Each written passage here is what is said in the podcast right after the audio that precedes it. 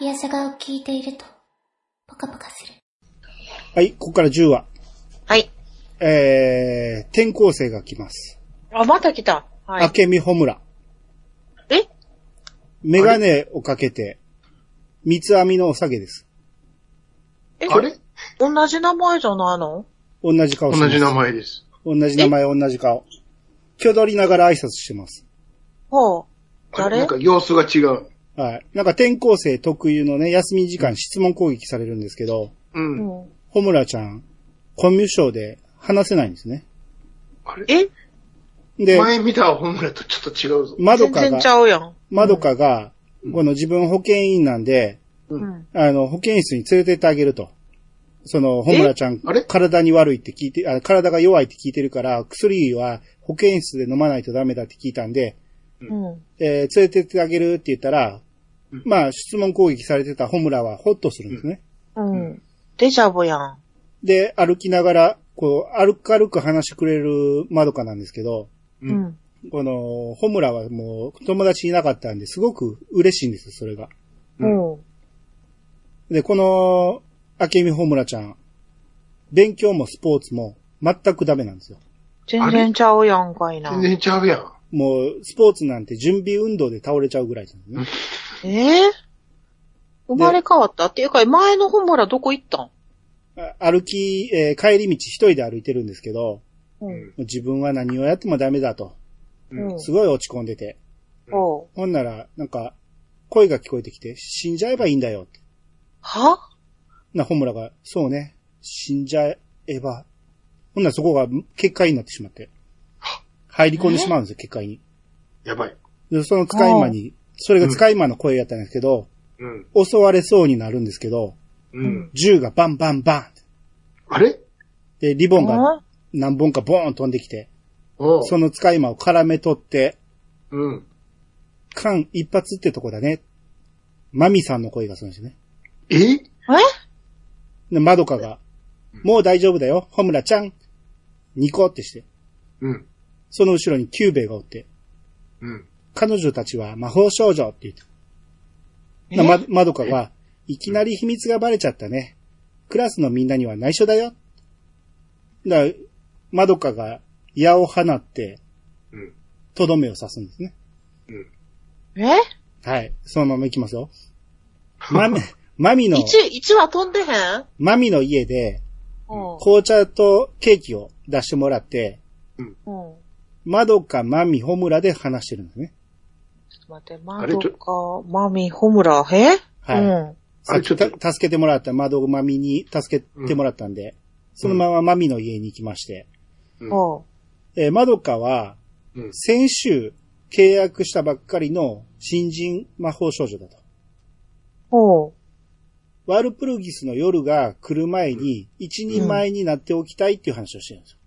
うん。おう場面変わりまして、うん。ワルプルギスの夜来てるんですね。うもう、んマミ死んでるんですあ、ええよ。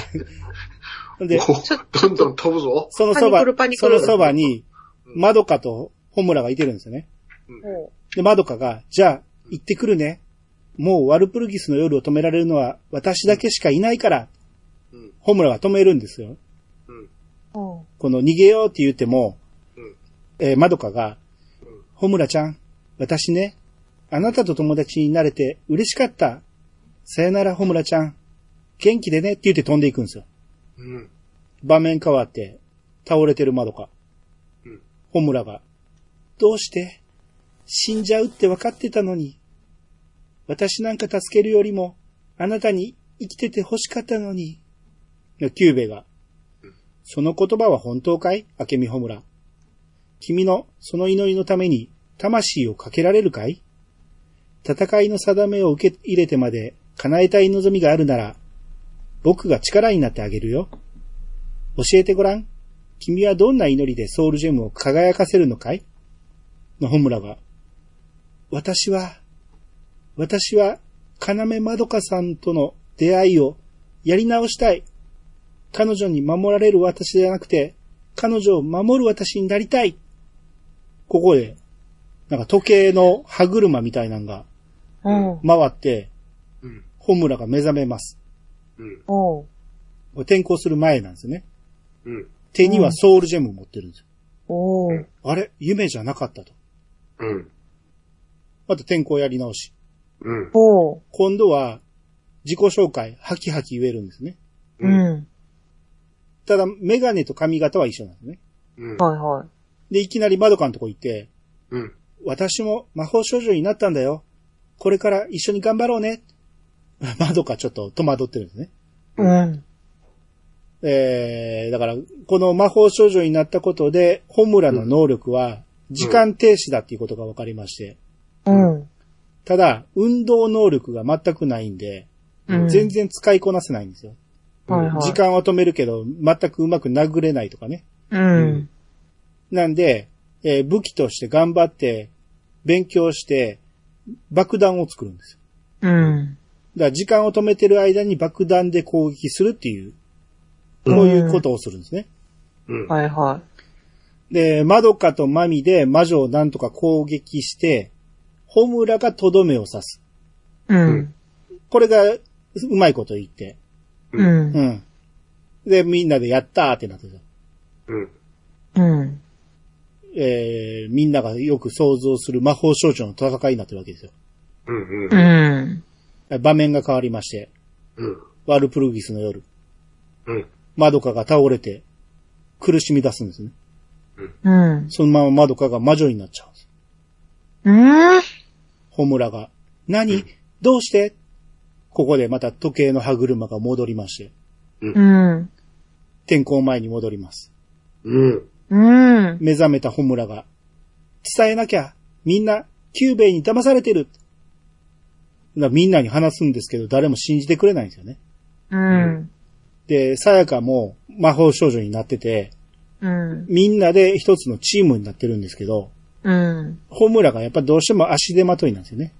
うん。あの子爆弾使うけどなんか怖いみたいな。うん。ううん。ん。なんか魔法、えー、ちょっとチームワーク乱れる。あの子一緒にいたくないみたいな話になってるんですね。うん。で、この世界線でも結局、さやかは魔女になっちゃうんですよ。うん。で、ホムラが、それを倒すんですね。さやかの魔女をね。うん。ほんならそこで、ホムラがこれまで話してたことを、ようやく真実だっていうことが、分かってもらえるわけなんですよ。うん。つまり魔法少女は魔女になる運命だっていうことを気づいたマミがうん。発狂するんですよ。おー。私もどうせ魔女になっちゃうんだって。うん。こんなことしてても無駄だってなって、うん。京子殺しちゃうんですよ。えー京子の突然強子。はい。京子のソウルジェム壊しちゃうんですいや、もう、怖いって。よ。で、ホムラのソウルジェムを壊そうとするんですよ。うん。うん。銃を構えて、ほんならそのマミをマドカが殺すんですよ。うわーもう。でマドカが、嫌だもう嫌だよこんなのって言って泣き崩れて。うん。で、ホムラが、大丈夫だよ。二人で頑張ろう。一緒にワルプルギスの夜を倒そう。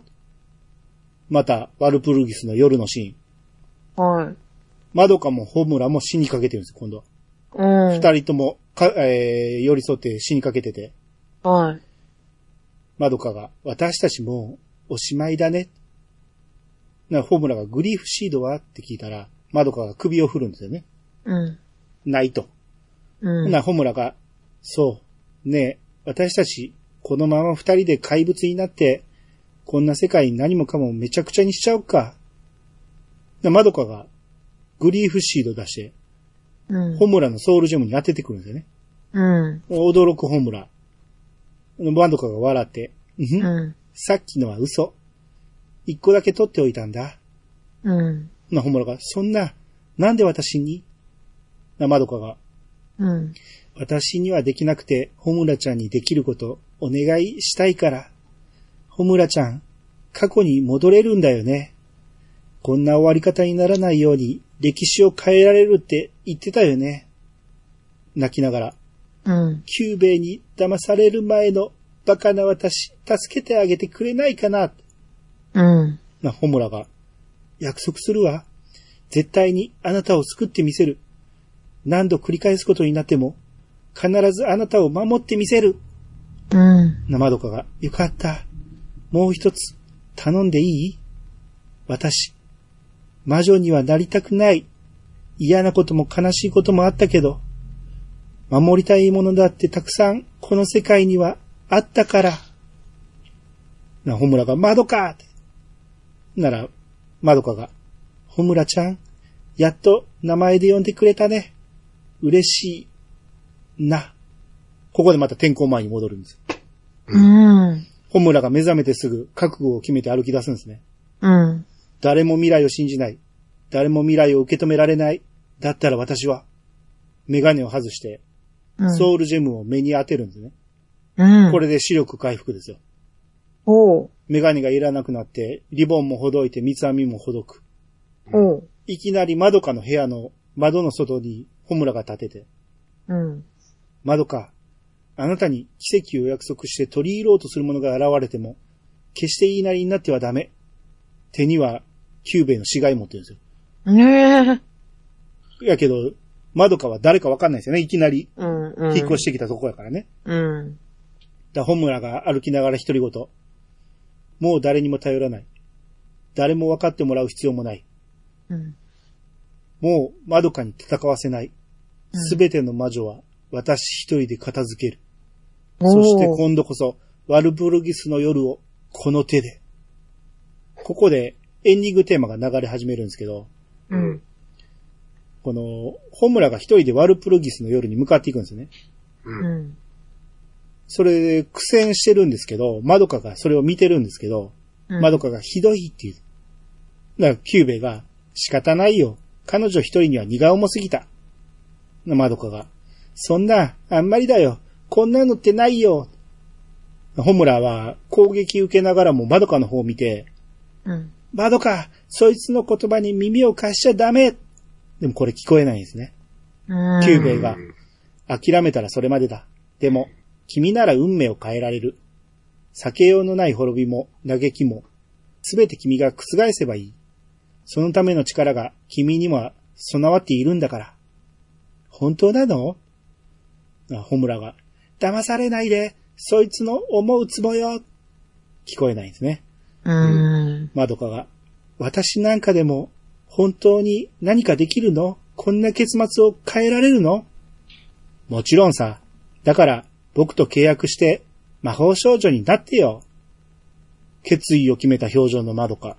うん。ホムラが落ちていきながら、ダメーって落ちていくんですね。うん。場面が変わって、キューベイが、本当にものすごかったね。変身したマドカは。彼女なら、最強の魔法少女になるだろうと予測はしていたけれど、まさか、あのワルプルギスの夜を一撃で倒すとはね。ホムラがうなだれてて、うん。その結果どうなるかも見越した上だったののキューベが。遅かれ早かれ結末は一緒だよ。彼女は最強の魔法少女として最大の敵を倒してしまったんだ。もちろんあとは最悪の魔女になるしかない。今のマドカならおそらく10日かそこいらでこの星を壊滅させてしまうんじゃないかな。ま、あとは君たち人類の問題だ。僕らのエネルギー回収ノルマは、おおむね達成できたしね。ホムラが歩いていくんですね。うん。戦わないのかいホムラが、いいえ、私の戦場は、ここじゃない。キューベが、ハケミホムラ、君は、ほんでここで歯車がまた回って、うん。ホムラが、繰り返す。私は、何度でも繰り返す。ホムラが次のシーンで、キューベ殺すんですね。うん。殺したら、その後ろから、新しいキューベが逃げていくんですね。うん。それまたホムラが追いかける。うん。ホムラが、同じ時間を何度も巡り、たった一つの出口を探る。あなたを絶望の運命から救い出す道を。キューベに攻撃して、倒れたキューベを、マドカが抱きかかえるんですよね。うん。マドカ、たった一人の私の友達。あなたの、あなたのためなら、私は永遠の迷路に閉じ込められても構わない。ここで、いつも流れるオープニングテーマが流れるんですね。うん。このオープニングテーマが、ここまでの話の内容が全部分かってみると、この映像が、まどかが悩んでる表情とか、女の子同士でキャッキャしてるシーンとかが、うん。意味が分かるんですよね。ほうほこれ全部、ホムラ目線だったんだと。う。ああ、そういうこと。このこの歌詞の内容がめちゃめちゃぶっ刺さるんですよ。へえ。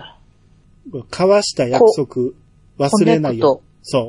ほうほ交わした約束忘れないよ。う。うん。目を閉じ確かめる。うん。押し寄せた闇、振り払って進むよ。うん。いつになったらなくした未来を、私ここでまた見ることができるの溢れ出した不安の影を、何度でも裂いて、この世界歩んでいこう。止めどなく刻まれた、時は今、始まりを告げ。変わらない思いを乗せ、閉ざされた扉開けよう。目覚めた心は走り出した未来を描くため。えー難しい道で立ち止まっても、空は綺麗な青さでいつも待っててくれる。だから怖くない。もう何があってもくじけない。振り返れば仲間がいて、気づけば優しく包まれてた。何もかもが歪んだ世界で、唯一信じれるここが救いだった。えー喜びも悲しみも分け合えば強まる思い。この声が届くのならきっと奇跡は起こせるだろう。どんな大きな壁があっても、越えてみせるから、きっと、明日信じて、祈って。壊れた世界でさまよって、私は引き寄せられるようにたどり着いた。ずっと明日待って。っていうのが、うん1話から、え1話はちゃうかな ?1 話からかなずっと流れてたオープニングなんですけど、うん。あんまよく考えてなかったんやけど、ここを10話でこのタイミングで見せられると、うん。ホムラのことなんやっていうことがわかるんですよ。うん、なるほど。ここを10話でみんなぶっ刺さるわけですよ。なあ。ずっと繰り返してるんや、ホムラが。そういうことなんです。 うわあ、大変やん。主人公ホムラやん。そういうことです。もう、ホムラマギカやったやん。そういうことですね。ええうん。だからまどか全然魔法少女ならんかったんや。あさせなかったんです。あ、そういうことか。うん。大変やん。もう、ホムラが一番大変やん。めっはい。ちゃ大変やな。もう永、遠にま、巡ってんねんや。そうです。ずーっと巡ってるから、うん。その過去の話が保健室の場所もわかるし、はいはいはさやかが魔女になることもしてたし、い。はいはい。うん。そんなもん全部わかってて、だからキューベイを攻撃してたし、うん。なるほどね。全部はマドカのためだったんです。マドカを、うん、ま、え、まあそうなんやけど、ホムラそんなマドカと、ん何、なんでそんな、あれな、マドカのこと好きになったんやろ。マドカが自分に優しくしてくれたうん。唯一の友達だったんですうん、それだけでか。よ。だってう死のうと思ったぐらいやね。ん。うん。うん。なるほどね。はい。いやー、大変やなホムラ。はい。はい。まあ思い込みの激しいことも言えますし。うんうん、うん。はい。そんな感じで11話いきます。はい。あと2話ある。はい。はい。このホムラとキューベが、うん。えー、ホムラの部屋にいてるんですけど、うん。そのキューベが、ホムラが時間を繰り返しているってことを知るんですね。うんうんうん。で、キューベが、なぜ要まどかが魔法少女として、あれほど破格の素質を備えていたのか、今なら納得いく仮説が立てられる。うん。魔法少女としての存在力はね、背負い込んだ因果の量が決まってくる。おう。因果、わかりますね。うんうん。一国の女王と救世主ならともかく、ごく平凡な人生だけを与えられたまどかに、どうしてあれほどの膨大な因果の糸が集中してしまったのか不可解だった。うん。だが、ねえ、ホムラ。ひょっとしてまどかは、君が同じ時間を繰り返すごとに、強力な魔法少女になっていったんじゃないのかいやっぱりね、原因は君にあったんだ。ええ正しくは、君の魔法の副作用と言うべきかな。君が時間を巻き戻してきた理由はただ一つ。要まどかの安否だ。うん。同じ理由と目的で何度も時間を遡るうちに、君はいくつもの平行世界を螺旋状に束ねてしまったんだろう。要まどかの存在を中心軸にしてね。その結果、決して絡まるはずのなかった平行世界の因果線が、すべて今の時間軸のまどかに連結されてしまったとしたら、彼女のあの途方もない魔力係数にも納得がいく。君が繰り返してきた時間、その中で循環した因果のすべてが巡り巡って窓かに繋がってしまったんだ。あらゆる出来事の元凶としてね。お手柄だよ、ホムラ。君が窓かを最強の魔女に育ててくれたんだ。 つら。そういうことです。うん。うわーもう、誰こんな話考え たんもう、あかんって。おー、よう疲れできてるでしょわもうこれは、あか んって。うんそれでも平行移動してるのになんで因果が束なっていくんですかまあそう、ね。窓かを中心として螺旋状に因果、あで平行世界が、えー螺旋状態なんですか平行なのに。えー次の横へ横へ移動していくっていう概念じゃないんですね。横なんですけど、すべては、すべてが同じようにぐるぐる回ってるってことでしょ。うんうん。同じ平行で走ってる世界線が、えー、窓かを中心として、それがぐるぐる回ってるっていう考え方の世界なんですっね。ていうことでしょう。だから、ぐるぐる回ってる世界線が多ければ多いほど、窓かに対する影響力がでかいということだと思うんですよね。う。うんん。不思議や。まあ不思議ですよ。これこれは考えた人が決めたことこれは、こういまうあまあワールドだそよう、そういうルールってことやってね。いうことですね。うん通常の考え方と違う、違うよね。そうやね。そう、平行世界で僕らどうしても、パラレルでね、横横っていい行くイメージがあるから、うん。わかりづらいんやけど、これは、所詮、本村が作った、うん。時間が戻るたびに増えていく世界線やから、うんすべてが、えー、窓かの周りを回ってるっていうことですね。うんああ、もう、だから助けたいのに、いろんなもんが間とかに絡まってってしまってるってことや。そそういうことや。う。うん。あんだけ最強の魔女にしてしまったのは、本村のせいだった。うんもうそんなん言わんとってな。助けたかっただけなんよ。はい。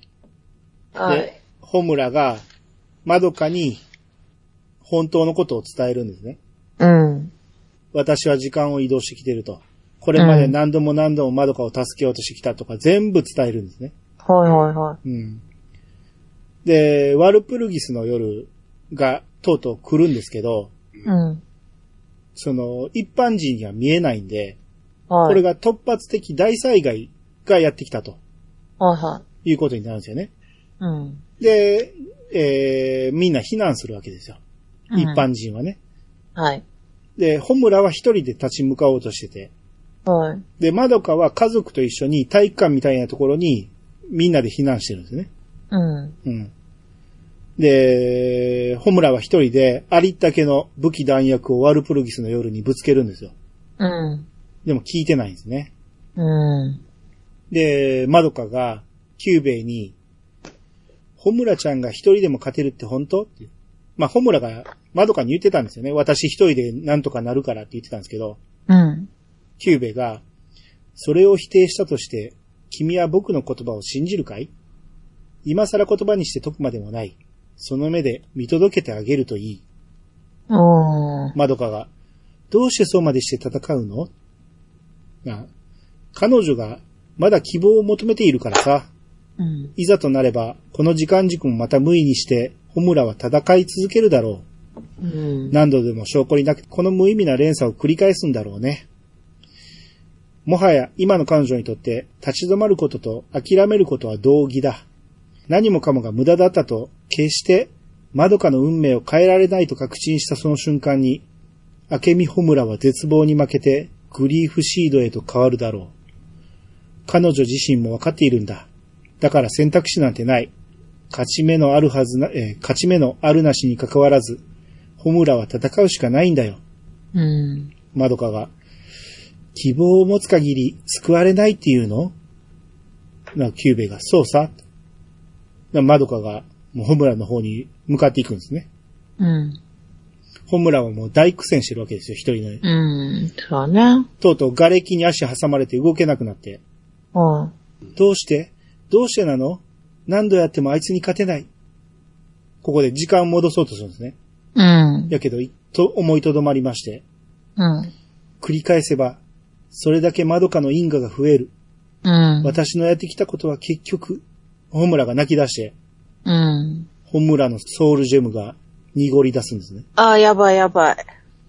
まどかがやってきて本村の手を握るんですね。うん。まどかが、もういい。もういいんだよ、本村ちゃん。うん。まどかがワルプルギスの夜の方に向きまして、うん。まどかの横にはキューベがいて、うん。本村が、まどか、まさか、うん。ダメダメ。まどかが本村の方を向いて、本村ちゃん、ごめんねって言ってニコって、うん。 11話終了。おー。うんちょっとちょっと、いや、もう、でも魔法少女なっちゃうんだよなさあ、どうなるでしょこれ多分、う。うん。言っていいあ どうぞ。ホムラちゃんを助けてって言うんじゃ。ああ、なるほどね。うん。ホムラちゃんの方を助けてって言う。うん、そのイン、あの、ホムラちゃんのうん。繰り返すのをもうやめてあげてみたいな。なるほどね。うん。はい。12話最終話。はい。まどかが、すこの続きね。はい。私、魔法少女になる。私、やっとわかったの。叶えたい願い事、見つけたの。おう。だからそのために、この命、使うね。うん。ホムラが、やめてそれじゃあ、私は何のためにって泣くんですね。うん。な、まどかが。ごめん。本当にごめん。これまでずっと、ずっとずっと、ホムラちゃんに守られて、望まれてきたから今の私があるんだと思う。うん。本当にごめん。そんな私が、やっと見つけ出した答えなの。信じて。絶対に、今日までのホムラちゃんを無駄にしたりしないから。キューベイが、うん。あまたの世界の運命を束ね、因果の得意点となった君なら、どんな途方もない望みだろうと叶えられるだろう。さあ、要窓か。その魂を対価にして、君は何を願う窓かが、私。すべての魔女を、生まれる前に消し去りたい。すべての宇宙、過去と未来のすべての魔女を、この手で。マドカの胸が光り始めて、おう。キューベが、その祈りは、そんな祈りが叶うとすれば、それは、時間干渉なんてレベルじゃない。因果率そのものに対する反逆だ。はっ君は、本当に神になるつもりかいマドカが、神様でも何でもいい。今まで、魔女と戦ってきたみんなを、希望を信じた魔法少女を、私は泣かせたくない。最後まで笑顔でいてほしい。それを邪魔するルールなんて壊してみせる。変えてみせる。これが私の祈り。私の願い。さあ、叶えてよ。インキュベーターって言ったら、窓かが光に包まれて、おう。そのまま画面がホワイトアウトして、うん。魔法少女、窓かマギかのロゴがポーンと出てきて、おう。最終話、私の最高の友達っていうサブタイトルが出てくるんですね。おう。場面が変わって、マミの部屋で、マミとマドカが喋ってるんですけど、うん。マミが、あなたは永遠に戦い続けることになるのよ。そうなればきっと、あなたは、あなたという個体を保てなくなる。うん。死ぬなんて生優しいものじゃない。未来永劫に終わりなく、魔女を滅ぼす概念として、この宇宙に固定されてしまうわ。まどかが、いいんです。そのつもりです。な、京子が出てきて、いいんじゃねえのやれるもんならやってみなよ。戦う理由見つけたんだろマミが、あなたは希望を叶えるんじゃない。あなた自身が希望になるのよ。私たち、すべての希望に。また場面変わって、とうとう魔法少女になったマドカ。うん。今のマミの部屋の話はようわからんねんけど、うん。うんなんとなくイメージ的な話なんか、うん。えー、マドカやから死んだマミたちと喋れたんかわからんけど、うん。えー、とにかく魔法少女に、この12話になってようやくなりましたよ。はい。長かった。はい、マドカがようやく魔法少女になりまして、はい。弓を構えて矢を放ちます。おう。その矢が、たくさんの矢に分裂して、うん。光の矢になって広がっていくんですね。はいはいはで場面が変わって、とある魔法少女が死にかけてるんですけど、い。うん。このソウルジェムが割れそうになるんですよ。うん。その魔法少女のところに、さっきの光の矢が飛んできて、うん。その子の目の前まで来て、マドカに変わるんですね。おう。半透明のマドカが、ソウルジェムの汚れを吸い取ってくれて、おう。ソウルジェムも消えるんですね。うん。まあその子は安心したように眠るんですけど、うん。その子も消えるんです。おう。魔法少女 B も、汚れを吸われて、吸ってもらって、うん。その子も笑顔になって消える。魔法少女 C も D も E も同じように。はいはいはい。マドコが、あなたたちの祈りを絶望で終わらせたいしない。あなたたちは誰も呪わない。たたらない。因果はすべて私が受け止める。おう。だからお願い。最後まで自分を信じて。大量の矢がワルプルギスの夜に刺さるんです。おう。ワルプルギスの夜が爆発します。おう。ホムラが目覚めるんですけど、うん。何もない地平線みたいなところなんですね。うん。ここは、キューベが、マドカがもたらした新しい法則に基づいて宇宙が再編されているんだよ。そうか。君もまた時間を超える魔法の使い手だったね。じゃあ、一緒に見届けようか。金目マドカという存在の結末を。なら、なんか光がものすごいエネルギーを放ちながら飛んでいってるんですけど、うん。あれが彼女の祈りがもたらしたソウルジェムだ。まあ、ホムラが、そんだ。そのエネルギーがバー広がっていって、うん。キューベイが、その壮大すぎる祈りを叶えた対価に、マドカが背負うことになる呪いの量がわかるかい一つの宇宙を作り出すに等しい希望が遂げられた。それはすなわち、一つの宇宙を終わらせるほどの希望をもたらすことを意味する。当然だよね。まあそのエネルギーがわーっと広がって、うん。魔女に変わるんですね。おう。で、その魔女が地球を包み込んで、うん。と思ったら魔女が破裂するんですけど、うん。その魔女の破片たちが笑ってるんだよ。おう。ホムラが、ホムラがそれ見て顔を背けて、マドカの声が、ううん、大丈夫。私の願いはすべての魔女を消し去ること。巨大なマドカがあら現れて、おう。本当にそれが叶ったんだとしたら、私だって、もう絶望する必要なんてない。うん。えー弓を引いて放ちます。な、はい。無数の光の矢が地球に向けて飛んでいって、うん。うん大爆発します。うん。そのまま宇宙が光に包まれて、ホムラも吹っ飛ぶ感じで、おう。ぼんやりした光の中で、キューベイが、マドカ、これで君の人生は始まりも終わりもなくなった。この世界に生きた証も、その記憶も、もうどこにも残されていない。君という存在は一つ上の領域にシフトして、ただの概念になり果ててしまった。もう誰も君を認識できないし、君もまた誰にも干渉できない。君はこの宇宙の一員ではなくなった。ホムラが、何よそれ。これがマドカの望んだ結末だっていうのこんな終わり方であの子は救われるの冗談じゃないわ。それじゃあ、死ぬよりも、もっとひどい、ひどい。なら、なんか、裸のホムラなんですけど、うん。い。背後に裸のマドカが現れて、ほう。ううん。違うよ、ホムラちゃん。今の私にはね、過去と未来のすべてが見えるの。かつてあったかもしれない宇宙も、いつかあり得るかもしれない宇宙もみんな。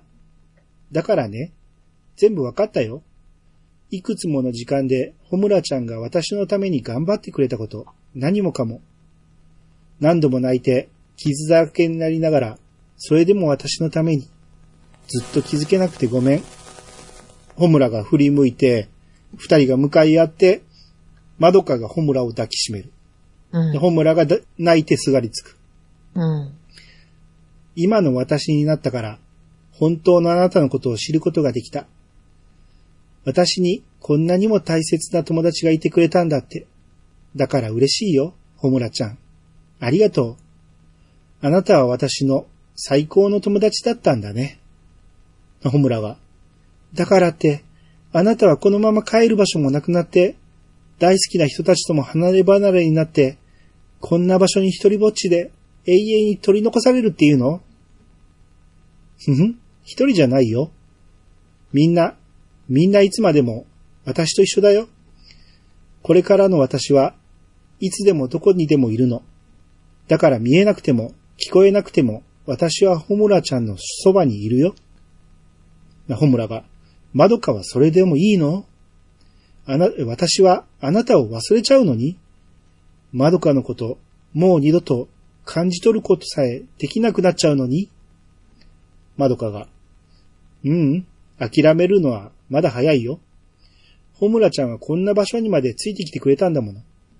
だから、元の世界に戻っても、もしかしたら私のことを忘れずにいてくれるかも。まどかがリボンをほどいてう手を渡すんですね。ん。はい。大丈夫。きっと大丈夫。信じようよ。だって魔法少女はさ、夢と希望を叶えるんだから。きっと、ほんの少しなら、本当の奇跡があるかもしれない。そうでしょで、離れていくまどか。ホムラが、まどか、行かないでまどかが、ごめんね。私、みんなを迎えに行かないと。いつかまた、もう一度、ホムラちゃんとも会えるから。それまでは、ほんのちょっとだけお別れだね。って言って、まどかが消えます。うん。えー、場面が変わりまして、うん。京介が、オーディションかなんかで一人で舞台で演奏してるんですね。うん。客席には審査員が4人いて、うん。うん。で、離れたところにまどかとさやかが半透明でおるんですね。ほう。さやかが、なんか手間かけさせちゃったね。うん。まどかが、うん、うん、こっちこそごめん。さやかちゃんを救うには、何もかもなくなった頃とにするしかなくて。そしたら、この未来も消えてなくなっちゃうの。でも、それは多分、さやかちゃんが望む形じゃないんだろうなって。さやかちゃんが祈ったことも、そのために頑張ってきたことも、とっても大切で、絶対無意味じゃなかったと思うの。だから、ださやかが、うん、これでいいよ。そうだよ。私はただ、もう一度、あいつの演奏が聞きたかっただけなんだ。あのバイオリンを。もう何の後悔もない。ほんなら、舞台袖で瞳が見てるんですよね。うん。まあそりゃ、ちょっぴり悔しいけどさ。瞳じゃ仕方ないや。京介にはもったいないくらいいい子だし、幸せになってくれるよね。まどかが、うん。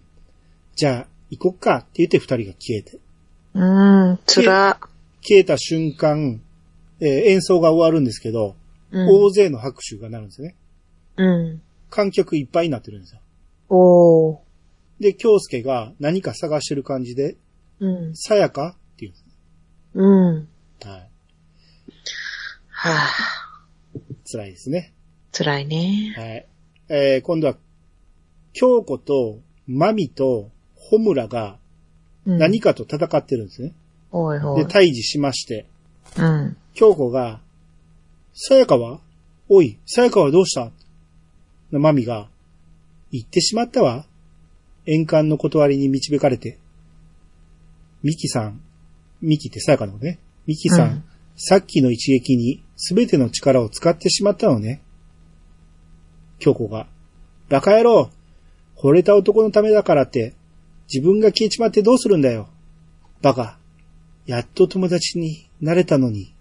うん。マミが、それが魔法少女の運命よ。この力を手に入れた時から分かっていたはずでしょ希望を求めた因果が、この世に呪いをもたらす前に、私たちはああやって消え去るしかないのよ。うん。ホムラの手には、マドカのリボン。うん。ホムラが泣いて、マドカっていう。うん。ほんなら、マミと京子が振り向いて、マミが、マドカって京子が、誰だよっていう。うん。えーっと、河原でね、えー、まどかの弟達也が、はい。まどかの絵を土に描いてるんですよ。うんうんそれを見たホムラが隣に座り込んで、うん。うん。達也が、マロか、マロかって言ってる。うほんんならホムラが、うん、そうだね、そっくりだよって。な、達也がホムラの頭に巻いてるリボンを引っ張ろうとするんだよね。うん。ほんなら、こら、ダメだろって言って、まどかの父親に抱きかかえられて。うん。うん。だから、ホムラの頭には、マドカのリボンがついてるってことね。うんうん。マドカの母親とホムラが喋ってるんですけど、うん。あの、要は、弟達也は、このイマジナリーフレンド、想像上の友達を作ってて、はいはい。マドカっていう女の子が見えてるらしいと。おー。うん。それを聞くと、この母親もすごく懐かしい響きだと思うことがあると。うん。うん。で、母親がホムラのリボンを見て、そのリボン、すっごく可愛いね。私の好みにド直球だわ。ってな、ホムラが差し上げましょうかってな、こんなおばさんには似合わないって。まあ、娘とかいたら、つけさせたかもしれないね。っていう、うん。このためのリボンだったのね。最初のシーンに戻ったの、あれやね。はい。はい、大事なやつやったね。はい。えー、キューベイとホムラが喋ってるんですけど、うん。キューベが、ふーん、なるほどね。確かに君の話は一つの仮説としては成り立つね。ホムラが、仮説じゃなくて本当のことよ。キューベが、だとしても証明のしようがないよ。君が言うように宇宙のルールが書き換えられてしまったのだとすれば、今の僕らにそれを確かめる手段なんてないわけだし、君だけがその記憶を持ち越しているのだとしても、それは君の頭の中にしかない。夢物語と区別がつかない。まあ確かに、浄化しきれなくなったソウルジェムがなぜ消滅してしまうのか。その原理は僕たちにも解明できてない。その点、君の話にあった魔女の概念は、なかなか興味深くはある。人間の感情エネルギーを収集する方法としては、確かに魅力的だ。そんなうまい方法があるなら、僕たちインキュベーターの戦略ももっと違ったものになっただろうね。ホムラが、そうね。あなたたちはそういう奴らよね。キューベが、君がいる魔女のいた世界では、今、僕らが戦っているような魔獣なんて存在しなかったんだろう呪いを集める方法としてはよっぽど手っ取り早いじゃないか。ホムラが、そう簡単じゃなかったわ。あなたたちとの関係だって、かなり険悪だったし。キューベイが、ふーん、やっぱり理解できないな、人間の価値観は。なホムラが、たとえ魔女が生まれなくなった世界でも、それで人の世の呪いが消え失せるわけではない。世界の歪みは形を変えて、今も闇の底から人々を狙っている。うん。キューベイが、今夜はつくづく正気が濃いね。魔獣どもも次から次へと湧いてくる。いくら倒してもキリがない。なんかホムラが、ぼやいたって仕方ないわ。さあ、行くわよ。悲しみと憎しみばかりを繰り返す、救いようのない世界だけれど。だとしてもここは、かつてあの子が守ろうとした場所なんだ。それを決して忘れたりしない。ホムラが、ホムラってこれまで変身したらいつも、左手に盾がついてたんですけど、うん。今、盾がないんですね。ほうほう。あれないわと思ったら、弓を使って攻撃するんですね。おまどかの。窓かの武器ですね。うん。最後に。だから私は戦い続ける。ここでまたオープニング曲が最後に流れると。はあ。うんで、曲が終わって、最後、魔獣がいっぱいおるんですけど、うん。ホムラが一人で向かっていくんですね。うん。なんかすごい荒野みたいなとこなんですよ。今までおった街とは違うところなんですけど、うん。そこにホムラが向かって、一人で向かっていくんですけど、うん。ホムラの背中に悪魔みたいな羽がブワーっと広がるんですねおおで、その羽は魔女の結界みたいな模様がついてるんですね。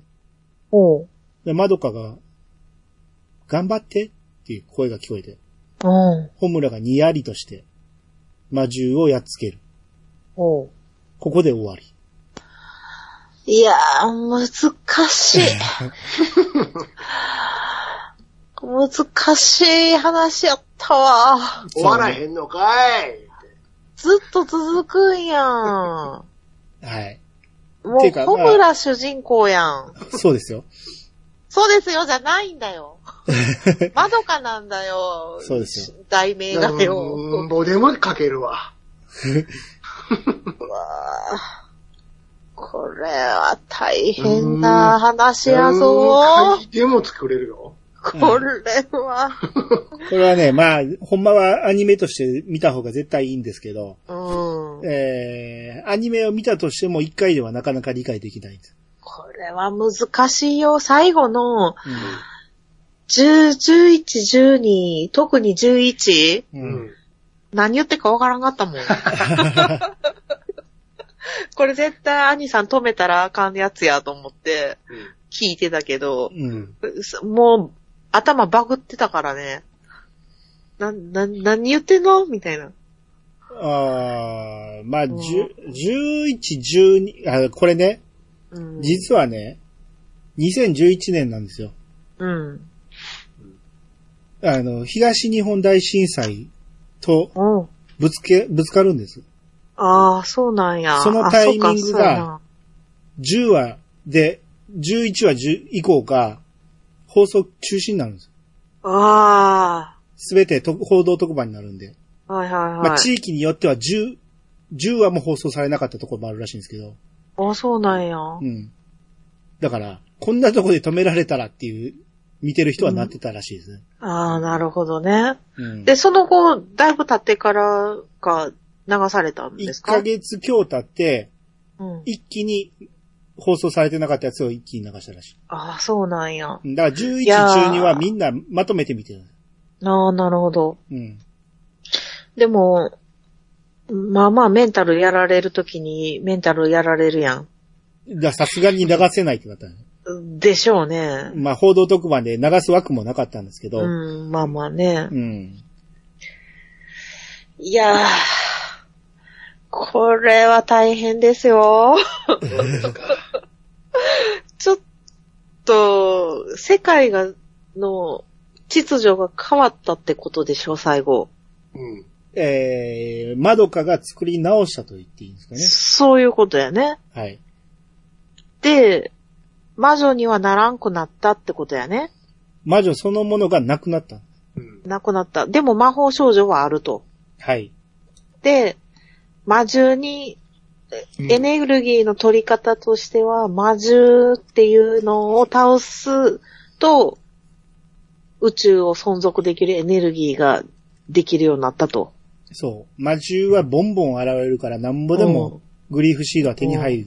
だかはら、いそれをボンボンキューベに食べさせるんですけど、はいはいはやっぱ効率良かったのは魔女の方やったんですね。い。まあまあ、そうやね。うん。うん。いやー、そんな、ずっと戦わんなんの、ホム ラそういうことですよ。その、何の因果なんや大目的なのからそももうそも。うん。大目的は、あるからキューベがおるわけで。うん。で、そういう世界が作られてる映画、そこ買わらへんか変わらんから、どうにかして宇宙存続のためのエネルギーを、そうそう。もうさ、ひ木倒して燃やしとこうや。 それじゃあかん。それそれではあかんのよ。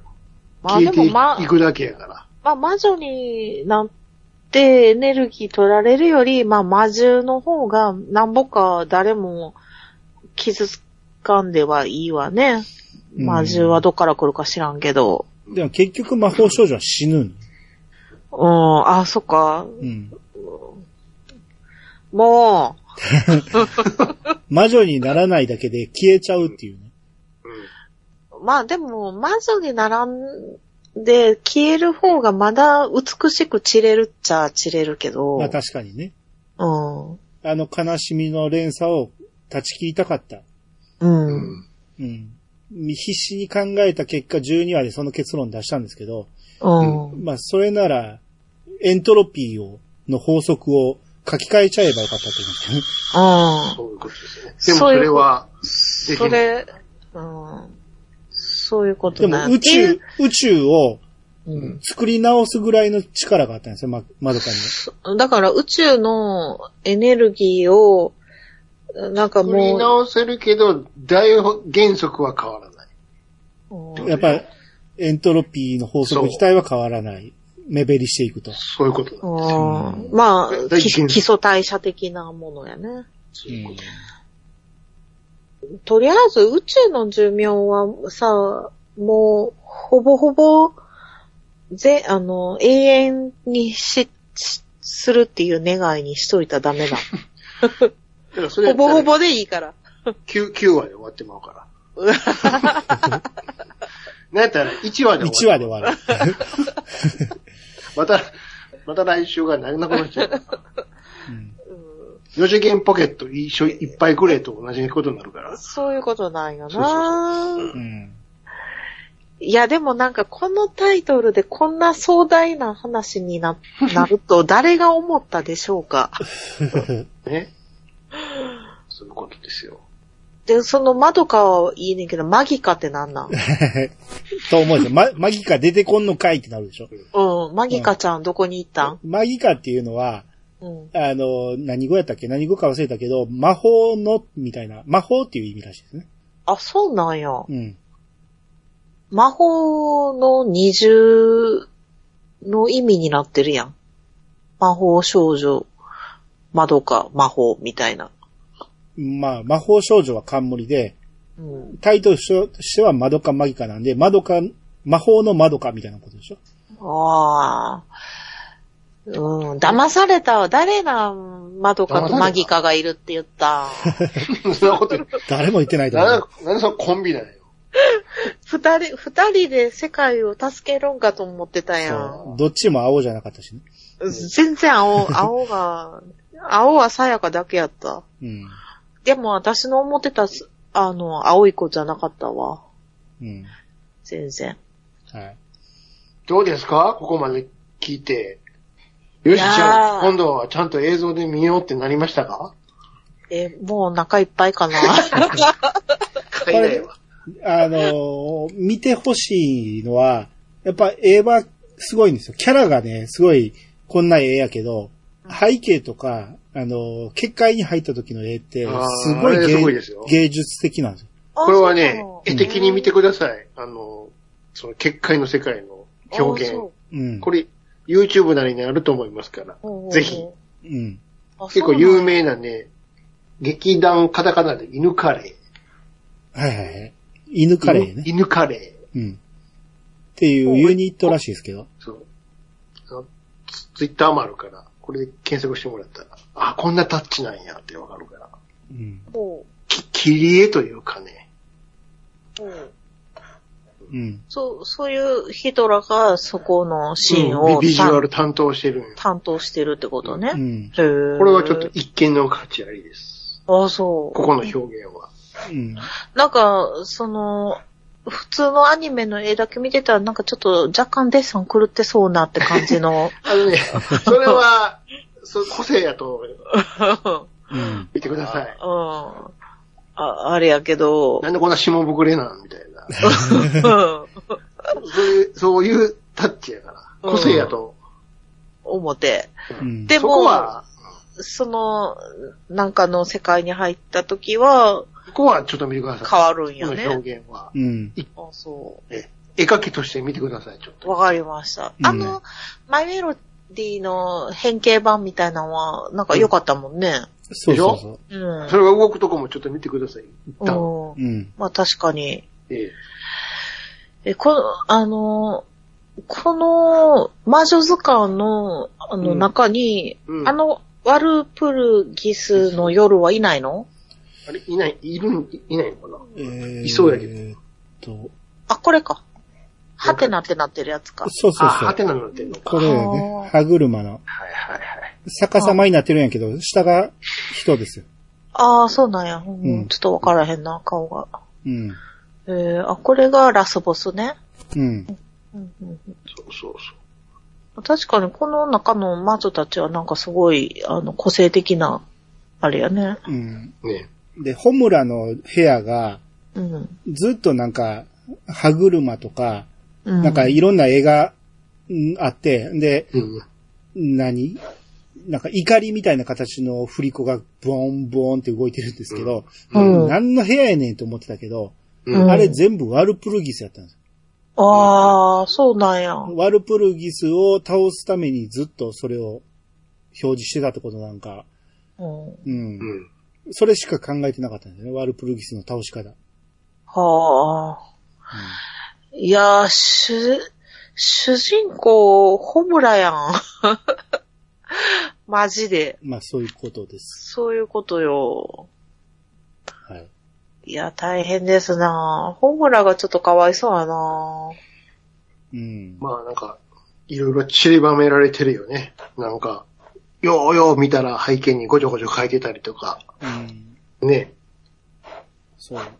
うー結局でもね、この、すごい、えー、ワルプルギスの夜って、すごい悪魔、悪魔女って言われてるんだけど、うん。僕らからすると、大災害の一つでしかないと思うんですよね。おうおううん。いや、すごい大災害やから、いっぱい人が死んじゃうんで、なるべく来ない方がいいんですけど、うん。宇宙書き換えるほどのもんでもないと思うんですよ。まあね、言っちゃった。 このために、えらいこと全に部なひっっくり返すっていうう。。うんん。なかったことにしすぎているっていうね。そうそうそう。もなんとか、これ、これだけなんとかならんかったんか。そこれだけなんとかなりゃ、窓かも普通にしてれたんじゃないかと思うんですよね。ううんそこがやっぱり中二やから。そうですね。あ頭そうでが回らんですね。うんそうそうそあう。もう、じゃあ全部なかったことにいうことーそういうことでお願いしますと。で。 そうそうそうそう。そういうことなんですよ。うんこれ、何がそんなに400億ぐらい受けたんやろか。いやだかなんでしらょうね、オリジナルアニメーションやから、みんな先がわからないんですよ。うんああ、だから、どうなんねん、どうなんねんの連続なわけじゃないですか。ちょっとずつ明かされていくから。ら。で、最後ちょっと1ヶ月待たせるされるしそうね。そうそうそう。う。ん。それで、みんながいろいろ考察し合うわけですよ。ああ、そういうことか、それにくすぐられたんか。どんどん盛り上がっていくわけですよ。はいはいはい。で、最後にこうなるかっていうのね。ああ。なるほど。うん。で、始まった時はみんな魔法少女だと思ってるわけですよ、ターうの。ん。うん。そうよ。で、このシリーズ構成、脚本がね、うろぶちげんっていう人でね、ううんん。。この人が、その公式のところでコメント書いてんねんけど、うん。そのテレビの前の皆様が温かく幸せな気持ちでいっぱいになってもらえるよう精一杯頑張りますって書いてる。ならへんまわ。た、また、また、また。胸くそ悪いだけや、こんなの。またまたそういうことを言ってちょっと惑わしていくんややな。さるか。ってそっきフラグ立てとるや。いうんことやう。ね。はい。で、3話終わった時点で、うろぶちげんが、あれはこういう意意味合いでのしたもんですっていうのをツイッターで書いたらしいですね。悪いよのまあ、それが効果的に働いたってことですよ。ーまあそういうことやわなうん。ええいや、せあの、リアルで見てたらまんまとハマるやろね、これ。うんまあ、めちゃめちゃハマったみんなっていうことでしょ。そそういうことだよね。うん。なんか、今ちょっとグッズ見てたけど、ちょっとお菓子の魔女の T シャツ欲しくなった わ。やられてる やん。ちょっとこれパジャマにしたいわ。見てないのに。そのお菓子第の 一、印象で。お菓子の魔女がマミーを殺した奴らです。そういうことやわ。そううでんす。でもこの絵好きやわ。もうちょっと動いてるとこ見て。うん好。きになるから。そうや。うん。この、この絵好きやわ。うん。絵的にはいいいいですよ。そうやね。背景はね。うんうんうん。キャラクターは好き好きあると思うけど。うん。うん。もうあかんわ。在、在庫切れやって。まあ、十、十何年前 ですね。 そらそうやわ。ヤフオクで、とういうん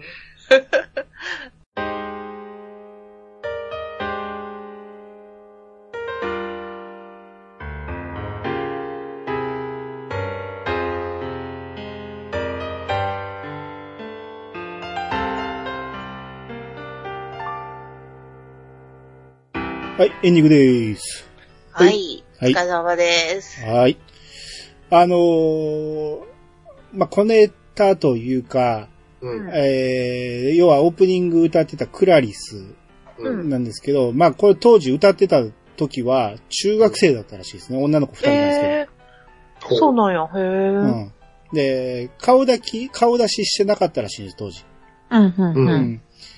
これこの前、あの、アニツーでピジさんがなんか、最近顔出しし始めたっていうこと言ってて、俺全然知らなかったんで、ううん。ん。えー最近ファーストテイク見てめっちゃ可愛いなって言ってたんですけど、うん。えーなんか YouTube 見てたら、うん。仮面つけて歌ってたんですね。テレビ出るあ、ときそ。うなんや。うへえ。さすがに、そうだね。顔出しできへんとはいえ。うん。うんそれを見て思ったんが、うん。あの、オッドタクシーで出てきたアイドルの子らが仮面つけてで出てたんやけど、うん。あ、あれここのオマージュかと思って、うんうんうん。うん全く同じ感じの仮面で歌ってたから、うん。なるほどねあ。なるほどね、と思いましたね。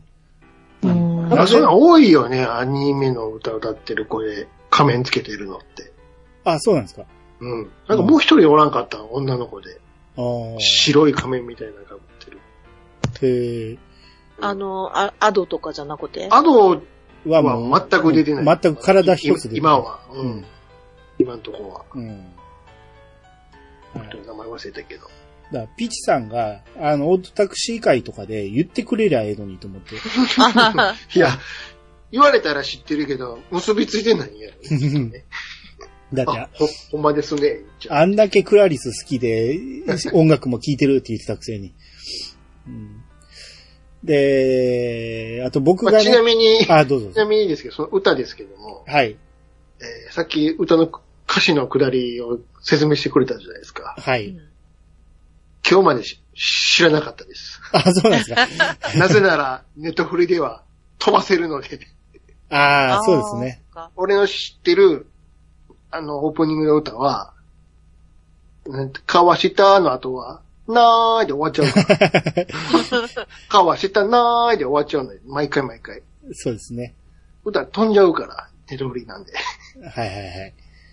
僕も飛ばしてたんですけど、あのーリコリスリコイルでクラリ、クラリスが歌ってるということで、クラリスにちょっと注目して、うん。あ、オープニングこんなんやったんや、っていうので聞いてて、で、最後10話で出てきたから、10話のエンディングで出てきたから、あ、これなんか意味あるんちゃうかと思って見てたら、えー、あ、歌詞がそのまま、ホムラ目線なんや、と思って。しかも、この歌詞を作った、書いた人が、うん。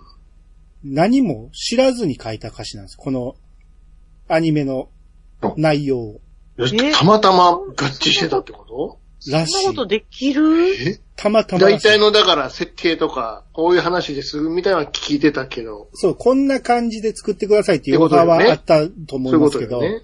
あそこまで合致するとは思わんくって。怖っ。えーすごい。それなんか発注した人がすごいね。うんそうね。うまい。いこと発注したってことやね。そうですね。それが、これが使えるっていうことで、10話は最後に持ってきた。すべてが明らかになった後に持ってくるっていう、うまい演出なんですよね。はあ、すごいなぁいろいろこう奇跡的にいろいろ噛み合った作品なんですよね。はだから、あの、歌といえばどっちかというとね、その歌、オープニングよりも、うん。やっぱりあの、エンディングの、うん。あれの方が劇中にもかかるから、そっちの印象があるのよ。、はいはいはいい。つか君がってやつね。そうそうそうそう。あれ結構あっちの方が。かっこいいんですよ。戦いの時にかかるからうんね。そうそうそうそう。うん。あの曲好きなんやけど。はいはいあはい、かっこいいですよ。えーちょっと後でまた聞いてみよは見い。てみてう。うん。うクラリスってそんな有名やったんや。あー、まあ僕の知ってんのは、リコリス・リコイルとこれだけですけどね。ああ、そうなん他にや。え、でもそ、ずっと、でも、活動はしてはったんや。もちろんもちろん。アニメは何個か歌ってるらしいんやけど、僕見てなかったんで。うんうんう。ん。で、僕が、これを見るきっかけなんですけど、はい。おぎやはぎの深夜ラジオで、うん。うんメガメガネビーキっていう番組があるんですうけんど、うんううん。ん。これ、TBS ラジオのジャンクっていう枠なんですよね。はいはいはい。う。うんん。で、この裏は日本放送のオールナイト日本うん。が裏であるわけですよ。うんうん。はいはで、えーこのメガネビーキは、うん。裏がナインティナインなんですよ。うい。ん。おうー、んそれは強いな。めちゃめちゃ強いんですよ。強いな。で、ジャンクってすごく人気があって、他の曜日は全部聴取率調査で数字勝つんですけど、ううん。うんんないないだけはうん。勝てなかったんですよ。うんうん、やろうな。ずっと勝てなくて、ほんで、おぎやはぎがラジオの中で、うん。その、数字を調べると、10代が弱いと。ううんん。うん10代は何々に取られてるから、10代に、その、人気のある話題をしないとダメだということで、うんリスナーから募集したんですよ。君たちはどんなことに興味があるんだと。うん。はいはいはいはいだ。からやっぱりアニメだっていうんですね。ううんん。うんで、しかも今、マドカマギカっていうの、おもろいのがやってたから、これんを話してほしい言うて、う。うんん。じゃあ見てみようじゃないか言うて、まず大木さんの方が見始めたんですよ。はいはい。タイトルだけ見て、娘と一緒に見よう言うて、娘と一緒に見始め た。 やばいやばい。うん。まあ、当時、小学校低学年か幼稚園ぐらいだと思うんですけど、うん。はいはまあでも娘全然楽しい楽しいって見たらしいけどね、最後い。 まあで。あ、そうなんや う。ん。で、その後、矢作さんも見て、このアニメすげえなっていう話をしてたんですよね。うん。で、俺それでもね、その当時まだ、あの、アマプラとかネットフリとかないから、はいはい。全く見る術がなくて、レンタル行くまでもないわ思って、うんうん。見てなかっったんですけど、要はラジオでスペシャルウィークってあるじゃないですか。た。うん。聴取率を測る週ね。うんうん。うん。そこで、だいたい特別なことするんやけど、このメガネビーキでは、マドカマギカ会をやったんですよ。おー。これで数字取れるって言って、 ううんん。この時に、えー、オギプルギスの夜って言ってね、 お、そういう悪魔を倒そう、えー魔女を倒そうっていう話になって、うん。で、魔法オギ、オギかマギかみたいな話を勝手に作って、勝手に倒すぞいう話をしてて、そこに、この実際の声優さん、ホムラとか、うん。さやかとかが、あの、声当ててくれたんですよ。はいはいはい。おー、すごいやん。まあ、最後にわかるんやけど、録音やったらしいんやけど、あ うんうん。録音相手に一緒にやってる感じでやってたんですよ。うんうんそれがめっちゃ盛り上がって、うん。うん。ツイッターでも話題になって、今すごいことやってるぞと。あの声優さんたちが実際やって、あの、すごいおもろいことやってる言うて、わーっとツイッターでもは、あの、めっちゃ話題になって、うん。ほんなん言うてる間に最後、マドカの声優さんが出てきたんですよ。おーそれは本物が出てきて、うん。ほんで本場にコントみたいなことが始まって、これが、うん。この声優さん、結城葵さんっていうんですけど、結城葵さんがすごくまあセンスのある人なんで、うんほんまに笑いがわかる人やから、まあ、その、ほんまにコントみたいな感じになって、それがめっちゃ盛り上がったんですね。はいはいはで、これが、まあ、えー、最終的に、ツイッターとかでもう大盛り上がりしたんで、い。おー。数字めっちゃ取って、すこの時初めて99を抜いたんです。おー、バドかマッキかで。そうう。ん。すげえ。うん。で、 俺、まだ見てないのに聞いちゃったんですよ、それ。それをうんまあうん、決定的なネタバレはないんやけど、うん。なんとなくこの声優さんたちがわからんセリフをずっと喋ってるから、なんやねんと思いながら聞いてたんですけど、うん。はいはいはい。今回 YouTube で調べてみたらあったんですうよ。ん。うん。オギプルギスで調べたら、その時の丸々一本、えー、アップしてくれてる人がおって、へえ。あそれ聞いてみたら、今聞くと、うわ、すげえおもろいことやってたなと思って。ううんん。うん。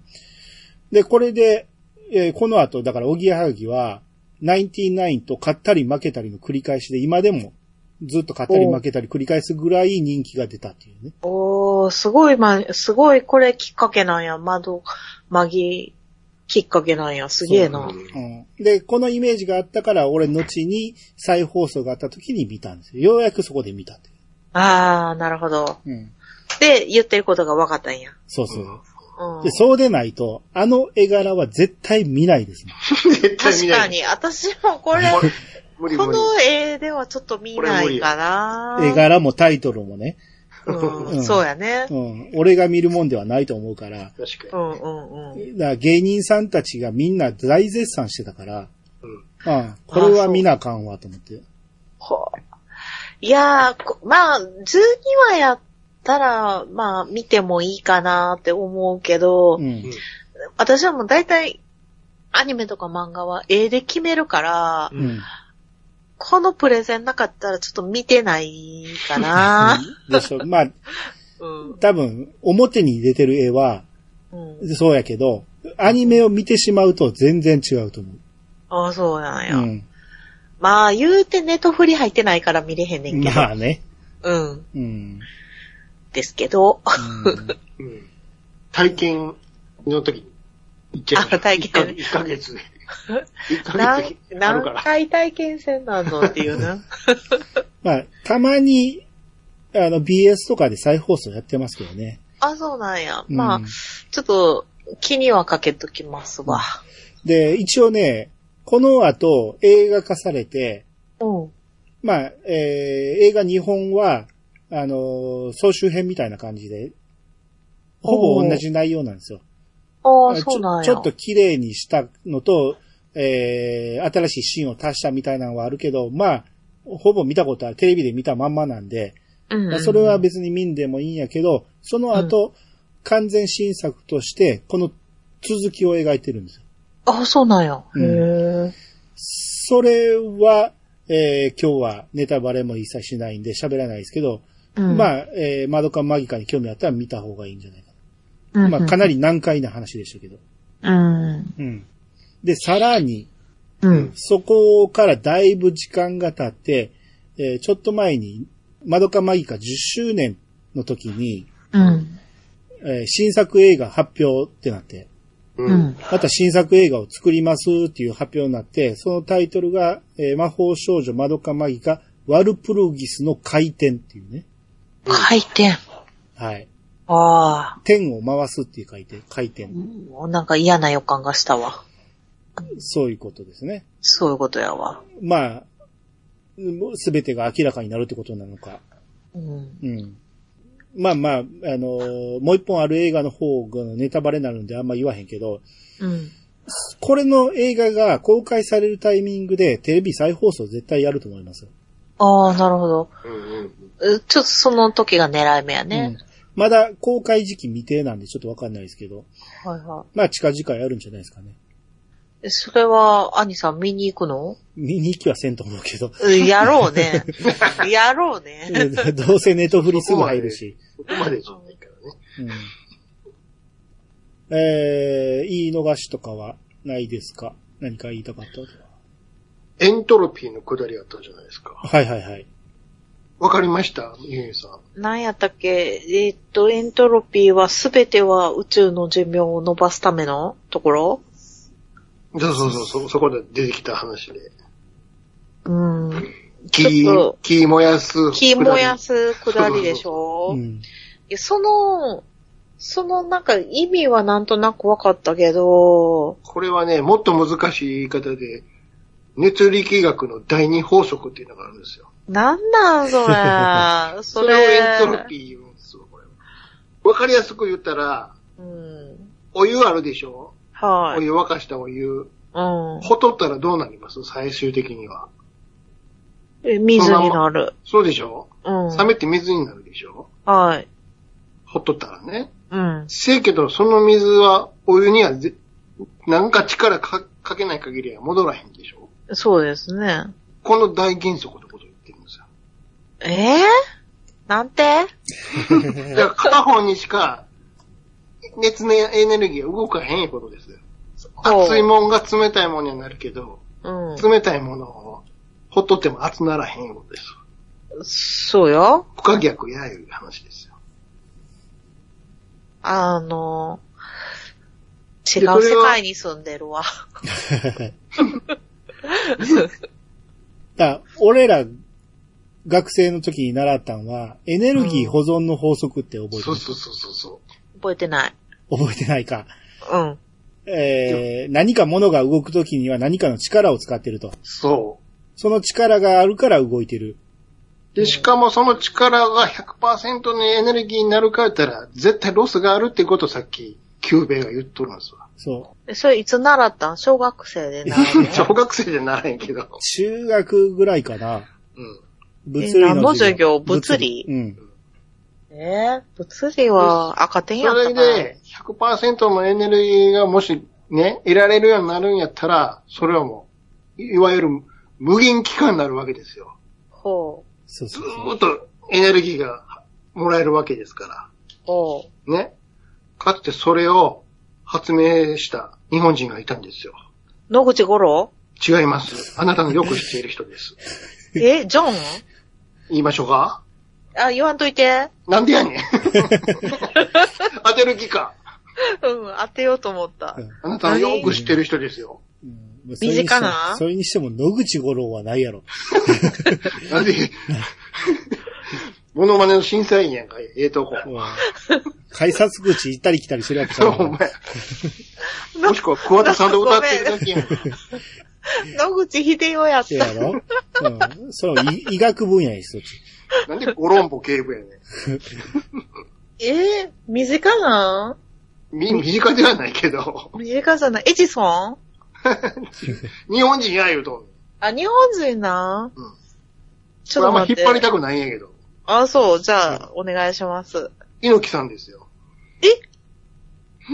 あ、アントオ。ニオのアントニオ猪木が、むね、無限機関は発明したって記者会見したの知りませんああ、なんかそんな話ありましたしね。知りませんで、これですってドドンって装置出して、動かしたんやけども、うん。う全然うんともそんとも動かんかった。ん。猪木さんなんて言うたと思ほう残念ながらネジが一本を締め忘れてたみたいですね。じゃあ。えう。何それ、ギャグいやちょもう真剣に記者会見やったんやから。何のためについに猪木さん発表するんや、って。はあ。大丈夫 これ有名な話ですよ。うんマジで知らね えなネジを一本締め忘れてました。ってネジネジ岩倉のネジかな。 もうええちょっと、猪木さん、大丈夫かな大丈夫じゃなかったんや、だから。ここにも繋がるんだね。うん。はあ、窓まぎ見とったな。え、ま、マジで知らんかったわ。 有名ですよ。猪木の無限期間って。ああ、そう。そうちょっと、検索したろ。まあそんなとこてですかか。か、うん。まあ、猪木さんは、おうんいろんなおかしなこといろんなね言ってますからね。そうです。そうああ。あうん。あはい。 はい。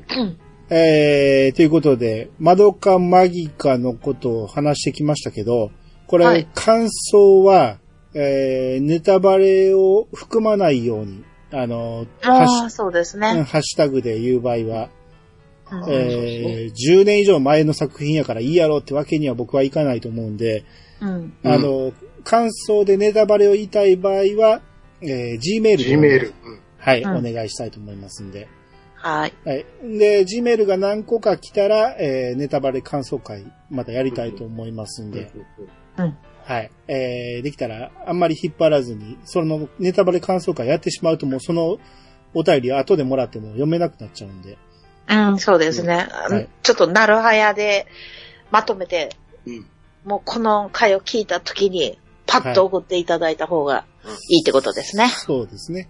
はい。こん今回は特にね、あの、考察とか言ってないんで、上っ面だけ喋っただけなんで、皆さん、あの、感じ方はそれぞれやと思うから、うんううんん。終わり方なんてみんな見た人によっていろいろ違うと思うし、うん。はい。えー、なんか、なんか、かちょっと気になるのは、私、まあまだ見てないけど、うん、その当時、リアルにその時見てた人たちが、うん。どう思って見てたかっていう感想をちょっと聞きたい気はするね。ああ、そうですねな。るほどねうん。うん。どんな気持ちでこれを見てたんかみたいなね。うんうん。うん。のがちょっと気になるな。そうですね。うん。まあ、たくさんいてると思いますんで、はい。はい。お願いします。はい。っていうことで今日はお二方ありがとうございました。はい、ありがとうございました。